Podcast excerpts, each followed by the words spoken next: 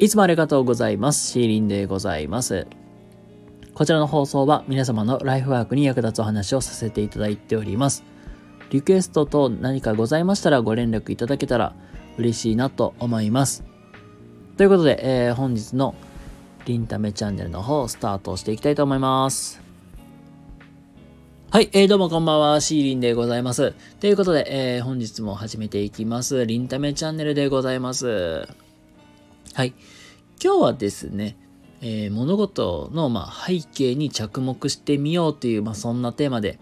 お話をしていきます。まあ、あの、難しい言葉で言うと、さす、えっ、と、トレーサビリティという、まあ、この言葉についてちょっとね、考えていきたいと思います。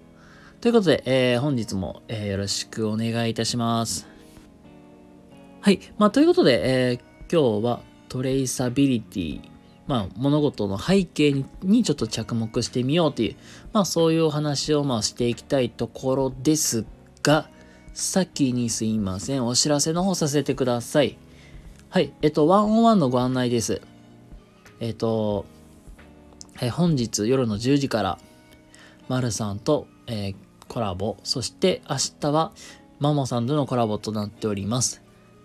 でそれぞれ私のチャンネルの方でやりますので、もしお時間ある方、興味ある方いらっしゃいましたら、またこちらの枠に来ていただけたら嬉しいなと思っております。はい。えっ、と、そしてワンオンワンのね、お相手さんもまだまだ募集中ですので、興味ある方いらっしゃいましたら、またあのご連絡いただけたら嬉しいなと思います。はい。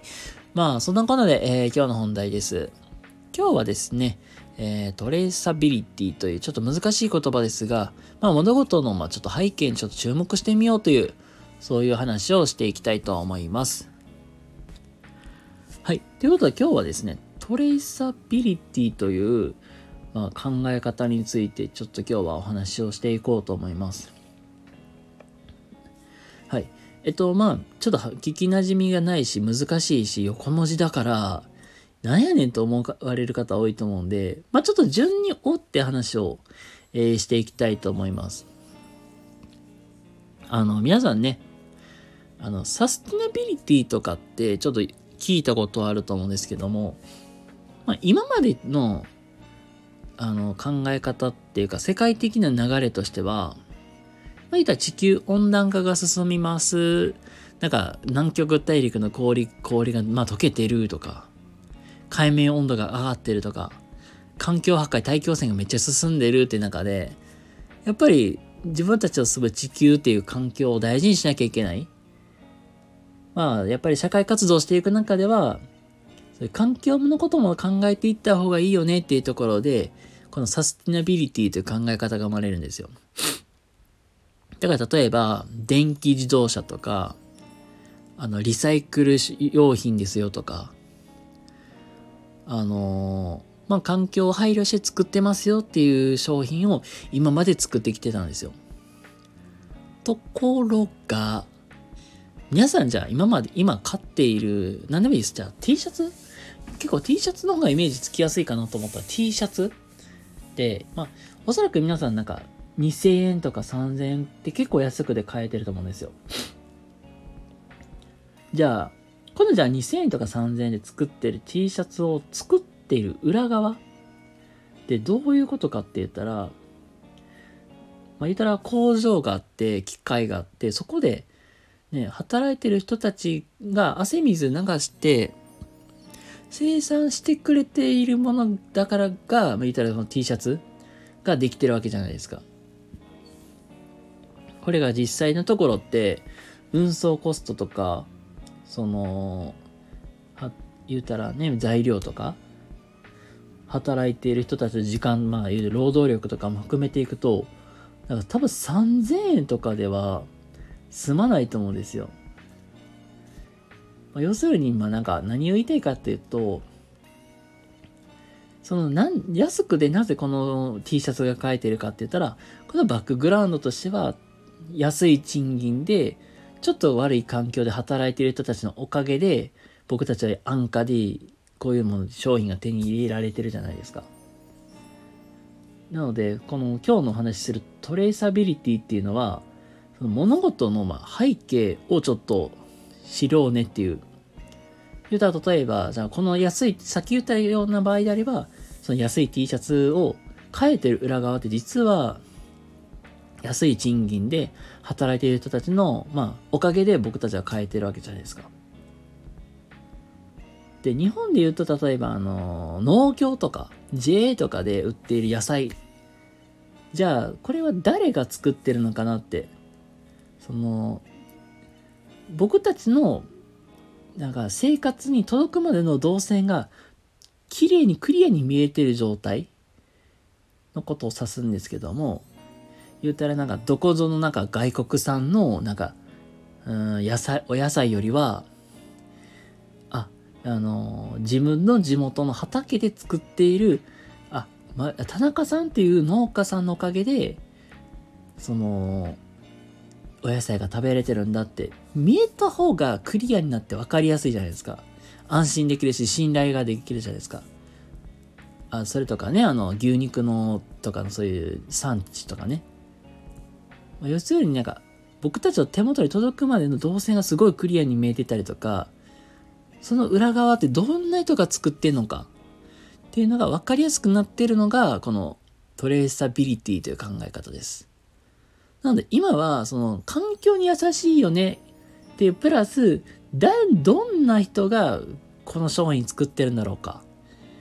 っていうのを今すっごく国際的な流れとしては大事にしているそうです。はい。ということまあ、ここから先は何だろう、僕が思ったこととか気づいたこと、この話を聞いて、まあ、気づいたことをちょっと話していくのですが、あの、まあ、僕はもともと小学校という、まあ、学校現場で働いていた人間なんで、なんか一瞬思ったのが、なんか学校の先生とかも、うん、なんていうかな、実はもっとなんかもっともっとなんだバックグラウンドとしてなんかもっとなんか教育現場にフォーカスしてほしいなって思っちゃいました。まあどういうことかって言ったらさ子供たちがさただいま帰ってきて今日学校むっちゃくちゃ楽しかったででもいいですし今日部活めちゃくちゃしまあ楽しかったわで。まあ子供はまあニコニコして帰ってくると思うんですよ。まあなんか今日友達と喧嘩しちゃったとかも何でもいいですけども、じゃあ子供たちがじゃあ笑顔で働いてる、まあ帰ってくる、まあ家に帰ってくるってその裏側って言ったら、学校の先生方の、なんかもう、うん、まあね、言うたら残業代も出ない中で、長時間も本当に働く環境が悪い中で、その必死になって言うたら授業準備したりとか、住み、住み心地のいい環境を作ってくれている。まあ、その、まあ、先生方一人一人のな努力のおかげで、その子供たちって楽しくね、学校に行けてるわけじゃないですか。うん。なので、なんだろう。もう少しなんていうかな、その子供たちがその元元気で、まあ、通えてるそのバックグラウンドをなんかもうちょっとなんかフォーカスした方がいいなって。だから言うたらなんかニュースでもさ、なんか、うん、先生がこんだけ足りないんです、みたいな話だったりとか、あと、学校の先生めちゃくちゃブラックだよね、とか、って言っね、すごいなんか言ってるけど、だから、それってなんか表面的なところ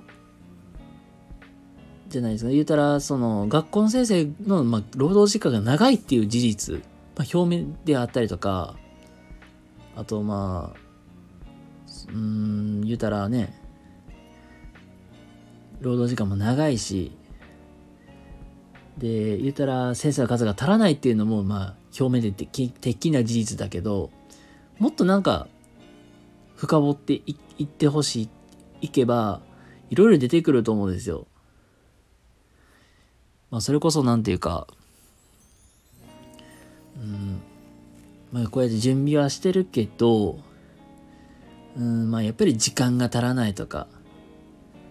うん、なんか量が多い、まあ、内容が多かったりとか、まあ、多分、まあ、いろいろ様々出てくるんですよ。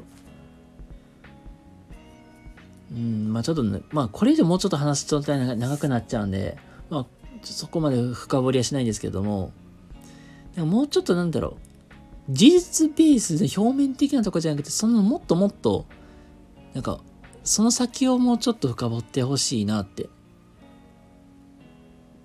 だからそのね学校の先生の労働問題とか解決するのもおそらくそのもっともっとその先なんだろうなって。その表面的なところではないのかなって思います。はい。なのでなんかそういうのもやっぱりテレビでとかメディアとかで取り上げていってほしいなって思ったりしました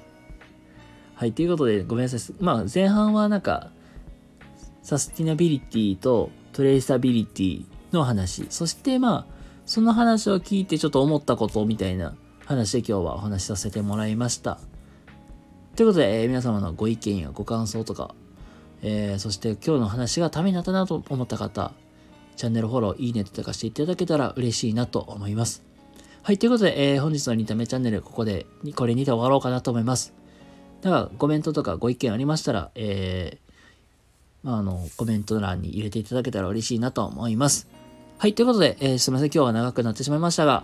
えー、今日も一日お疲れ様でした。また、えー、次回お会いしましょう。ここまでの相手はシーリンでございました。それではまた。